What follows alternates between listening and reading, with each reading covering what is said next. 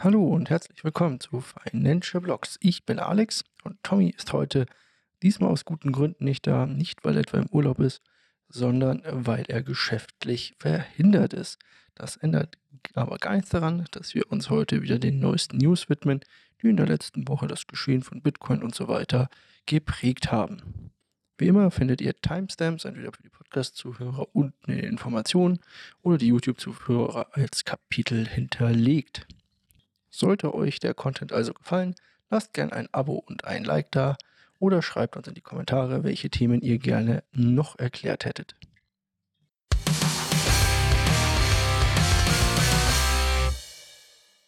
Und damit starten wir direkt rein in die erste News und die finde ich ist ein richtiger Paukenschlag.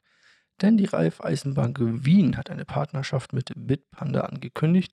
Bitpanda ist ein in Österreich eine in Österreich ansässige Kryptobörse, könnte man sagen, aber auch eigentlich ein Softwaredienstleister. Und nun können die Leute, die quasi bei der Raiffeisen Landesbank sind, direkt über den Neo-Broker Kryptowährungen kaufen und verkaufen. Auf Bitpanda kann man dann nicht nur Kryptowährungen, sondern zum Beispiel auch ETFs und Edelmetalle kaufen und halten. Das Ganze ist immer oder oft als ETP, also nicht als echtes, sondern als äh, äh, Schuldverschreibung quasi oder als Zertifikat ausgelandet. Deswegen muss man hier ein bisschen gucken. Aber ich finde es schon mal gut, dass das hier möglich ist. Die Solution oder dieses, ähm, diese Solution-Anwendung gibt es in Deutschland auch bei der Neobank 26. Die greift auf sowas zurück zum Beispiel. Oder Zahlungsdienstleister Visa nutzen das auch hier zu Lande in Europa. Dazu hat Bitpanda als eine der wenigen Kryptobörsen der Welt eine BaFin-Lizenz. Eine BaFin-Lizenz braucht man sicherlich nicht, äh, wenn man in den ARK Investment Fonds investieren möchte. Und diese ARK Investment Fonds und 21 Shares haben jetzt zum dritten Mal eine Genehmigung bei der SEC ersucht, einen Bitcoin Spot ETF launchen zu dürfen. Das Ganze hat ja Grayscale auch schon versucht und hat auch schon eine Klage gegen die SEC eingereicht, nachdem die das ähm, im letzten Jahr verweigert hatte. Wir bleiben hier auf jeden Fall dran. So ein Spot-ETF muss man sich immer so vorstellen, warum das so wichtig wäre für die USA und für große Anleger ist. Die können derzeit nur über Vehikel sozusagen, indem sie zum Beispiel MicroStrategy oder sowas kaufen, in Bitcoin investieren, wenn sie das wollen. Und müssen, können keine äh, Bitcoin sozusagen direkt kaufen. Es gibt noch so ein Futures-Kontrakte und so weiter als ETFs.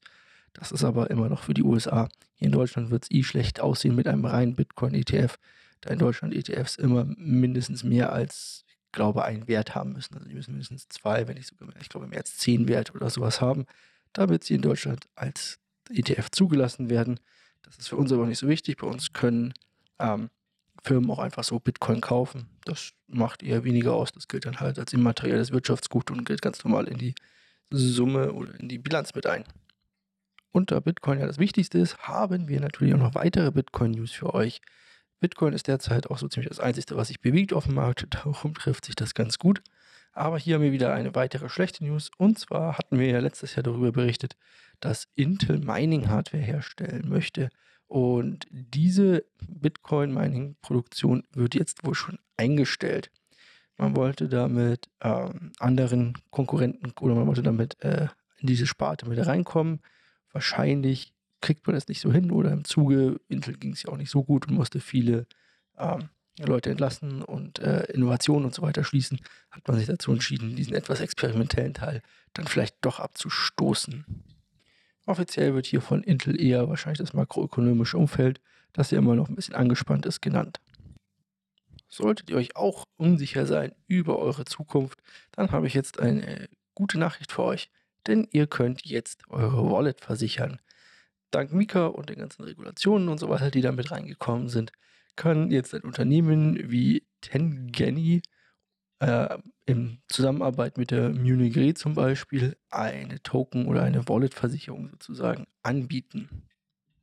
Dies ist natürlich interessant, besonders für professionelle Verwahrstellen, die dann sich natürlich gegen Verlust, Diebstahl, Hack und so weiter absichern wollen damit sowas natürlich auch besser funktioniert und diese Kryptoverwahrstellen sozusagen auch mehr, mehr Vertrauen schafft. Damit weiß man nämlich gut, wenn das Zeug geklaut wird, ist es zumindest versichert. Und da sind wir auch schon beim angesprochenen Mika, denn das wird von der Kryptowelt ganz positiv aufgenommen. Kryptowelt sieht es sogar, sogar, sieht es sogar so gut, dass sie sagen, hey, Europa hat damit einen echten Vorteil gegenüber den USA, weil es hier jetzt eine Regulierung geben wird und man endlich weiß, woran man ist. Das heißt, man kann Gesetze schaffen, man kann Versicherungen darauf bauen, man kann schöne Finanzprodukte erschaffen und so weiter. Und deswegen finden die das alle toll. So zum Beispiel auch CZ, der das Ganze, also der Binance-Chef, der das Ganze als in einem Twitter-Post besonders hervorhebt und sagt, sowas hätte in Amerika auch schon lange existieren müssen. Ob mit so einer schön regulierten Performance im Hintergrund das Terra-Debakel, also Luna Terra-Debakel damals nicht passiert wäre, wissen wir nicht. Aber Duquan plädiert jetzt erst einmal natürlich ganz klar auf, dass er unschuldig ist oder zumindest, dass es nicht ganz so schlimm ist, denn die SEC, die ihn angeklagt hat, sei ja gar nicht für ihn zuständig, da Kryptowährungen ja kein Wertpapier seien. Ja, dazu versuchen sie sich halt rauszureden mit so Veranstaltungen, Argumenten, wie das die SEC gar nicht beweisen könnte, dass Stoke von US-Anleger betrogen hätte. Das waren auch schon die News und deswegen gehen wir direkt in den Markt, würde ich sagen. Dort gibt es jetzt auch nicht so viel über die letzten Woche zu reden, aber ein bisschen was möchte ich euch ja schon noch mitgeben.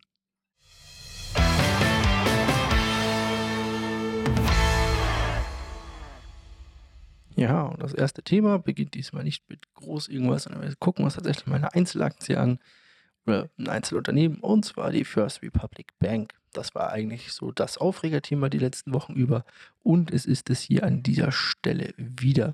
Die First Republic Bank ist eine dieser kleinen oder mittelständischen Banken im Silicon Valley und die hat natürlich Probleme, denn die Leute ziehen ihr Geld ab. Und wenn die Leute ihr Geld abziehen, dann hat die Bank ein Problem, denn sie muss das Geld irgendwo wieder herbringen. Sie hat das ja verliehen an andere Kunden, sie hat es angelegt langfristig in US-Staatsanleihen und so weiter. Und die sind alle unter Druck und alle im Minus und bla bla bla. Das habt ihr sicherlich alle schon gehört. Aber die haben jetzt Quartalszahlen veröffentlicht und die waren mal mies. Also die waren mal richtig mies. Und deswegen ging es heute um weitere 19% nach unten. Die US-Regierung sagt daraufhin, naja, wir wollen euch nicht retten. Also nicht sowas wie bei den ersten Banken, die da pleite gegangen sind, sondern die sagen, nee, das muss mal jemand anders machen. Jetzt könnten natürlich Privatanleger eine Kapitalerhöhung machen oder könnte die Bank eine Kapitalerhöhung machen. Das bedeutet, es werden neue Aktien ausgegeben und dann können private Investoren dort rein investieren, wenn sie wollen, um der Bank so ein bisschen Geld zum Atmen zu geben. Dazu möchte sie natürlich auch bei anderen Großbanken anfragen, wieder, um zu fragen, ob die nicht nochmal ein paar Milliarden bei ihr einzahlen könnten.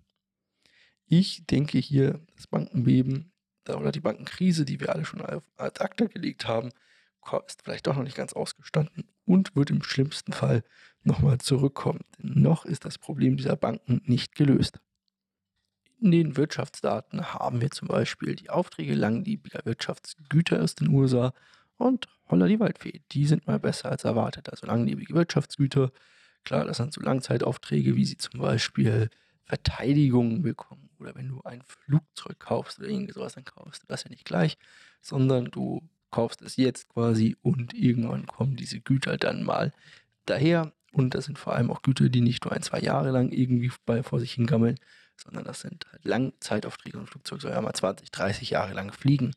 Und dort ist die Prognose um einiges geschlagen worden, denn prognostizierend waren 0,7 Prozent Steigerung und sind 3,2 Prozent. Das zeigt mal wieder, wir sind in einer äußerst schwierigen Lage, finde ich. Sind wir jetzt nahe einer Rezession? Ja, vielleicht, aber warum kaufen dann oder warum investieren dann die Firmen mehr in Langzeitgüter, die sie in einer Rezession erstmal gar nicht brauchen? Die könnten sie auch danach kaufen. Also wieder uneinheitliche Daten. Wir werden sehen, wie das ergibt. Nächste Woche dürfte die EZB mit einem neuen Zinsentscheid auch drankommen. Da werden wir dann sehen, wie es weitergeht. Bis dahin halte ich auch erstmal die Füße still und wir gucken mal weiter, was es denn noch so für Zahlen gibt, die wir uns anschauen können. So sehen wir zum Beispiel, dass die Geldmenge M2 in den USA weiter stark am Fallen ist. Das ist für normal nämlich ein Krisensignal. Es wird sozusagen Liquidität aus dem Markt gezogen. Das heißt, es gibt weniger Dollar. Weniger Dollar heißt Aktien und Kryptowährungen und so weiter. Also Risikoassets sind, äh, müssten eigentlich vom Preis her fallen und so weiter. Und das ist historisch, denn auch prozentual gesehen ist diese Geldmenge noch nie so schnell geschrumpft wie im März. Um genau zu sein, im Vergleich zum Vorjahr ist es um 4,1 Prozent schneller geschrumpft.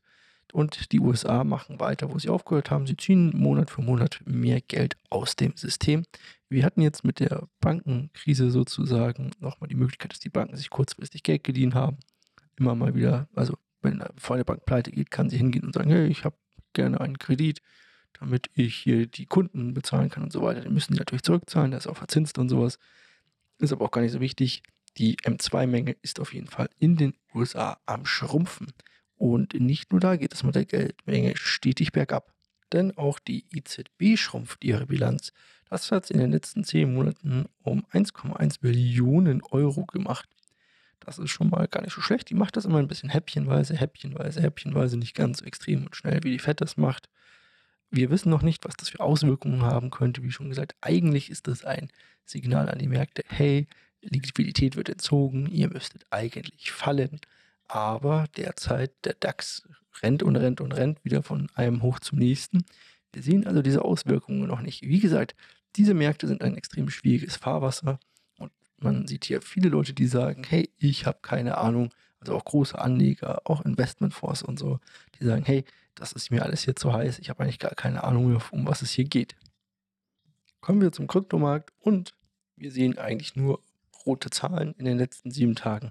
Der Bitcoin hat ein bisschen korrigiert und daraufhin haben auch sämtliche Altcoins korrigiert. Wir sehen aber auch, dass es einige Altcoins gibt, die mehr oder weniger gut korrigieren. Zum Beispiel BNB hält sich eigentlich ganz gut mit minus 0,5% in den letzten sieben Tagen, was aber dort auch vor allem an dem Launchpad liegt. Also wird neuer Token auf Binance gelistet oder äh, kommt besser gesagt auf Binance zum ersten Mal raus und dann kann man den, indem man BNB hält, quasi kostenfrei abgreifen. Und deswegen ist der BNB-Preis immer zu diesen Zeitpunkten höher und auch sehr stabil an der Stelle. Der fällt dann immer weiter ab äh, zum Ende dieser Events, weil dann die Leute anfangen, ihre Schulden und ihre Kredite in BNB zurückzuzahlen und so weiter und so fort. Auf jeden Fall, BNB hält sich ganz gut, aber auch Bitcoin hat sich wieder berappelt mit minus nur noch null, mit einem Minus von nur noch einem Prozent oder besser zwei Prozent sind es derzeit. Andere hat es da viel mehr erwischt. Zum Beispiel Avalanche mit minus 15% und Chainlink mit minus 13% und solche Sachen. Ich denke, hier kann man nochmal was Gutes tun. Und zwar, man kann nochmal bei VeChain. Ich glaube, VeChain habe ich schon Ewigkeiten nicht mehr nachgekauft. Da wäre es mal wieder an der Zeit. Die haben sich nicht so sonderlich gut gehalten. Aber fürs Krypto-Portfolio kann man da nochmal nachgreifen. Also diese Woche wird VeChain gekauft. Wenn wir uns jetzt den Markt so angucken, von Bitcoin muss man ja auch immer sagen, hin und wieder gehe ich ja auch mal auf sowas drauf ein. Sowas wie, ähm, wo könnten wir hinfallen, wo könnte der Bitcoin bald stehen. Zu dem Zeitpunkt jetzt hier am Mittwochabend, wo ich das Video oder gesagt den Podcast hier aufnehme, sind wir bei 29.754 US-Dollar pro Bitcoin. Wir sind also wieder über das alte oder über diese alte äh, ähm, Zone quasi drüber gehopft, die so um die 29.200 hm, liegt und halten uns jetzt gerade noch drüber. Wenn wir darüber schließen, würde ich auch nicht kein, oder würde ich auch sehen, dass wir nochmal die 31.000 anlaufen, die 31.000, ja genau, die 31.000 anlaufen. Wenn wir dort drüber springen würden und vielleicht nachhaltig so über 32.000, äh, könnte es auch weitergehen bis nachhaltig so 32.000. Ich denke aber von da an sollten wir auch wieder zurückkommen und dann werden wahrscheinlich nochmal ältere Tiefs angetestet, also sowas um die 27.100 US-Dollar würde ich annehmen, wäre dann schon nochmal drin. Das kann dann auch tatsächlich runtergehen bis auf die 25.200 und da muss man mal schauen. So lange oder so langfristige Ausblicke möchte ich ja gar nicht mal gucken. Also ich denke, wir laufen jetzt, wenn wir gut oder wenn wir positive News haben und auch die Berichtssaison in den USA gut verläuft und so weiter, erst einmal weiter nach oben. Sollte das nicht so sein, dann werden wir alte Tiefs wieder testen. Und ich denke nicht, dass wir dann nochmal in 27.000 abprallen, sondern dass es dann nochmal runtergeht auf die 25.000. Wie immer, keine Anlageberatung, macht eure Fehler alleine. Ihr könnt euren Kram selber kaufen und verkaufen, so wie ihr wollt. Macht nicht mich dafür verantwortlich, denn ich sitze nur hier und nehme einen Podcast auf. Damit wünsche ich euch eine schöne Woche, viele Grüße und bis zum nächsten Mal. Ciao.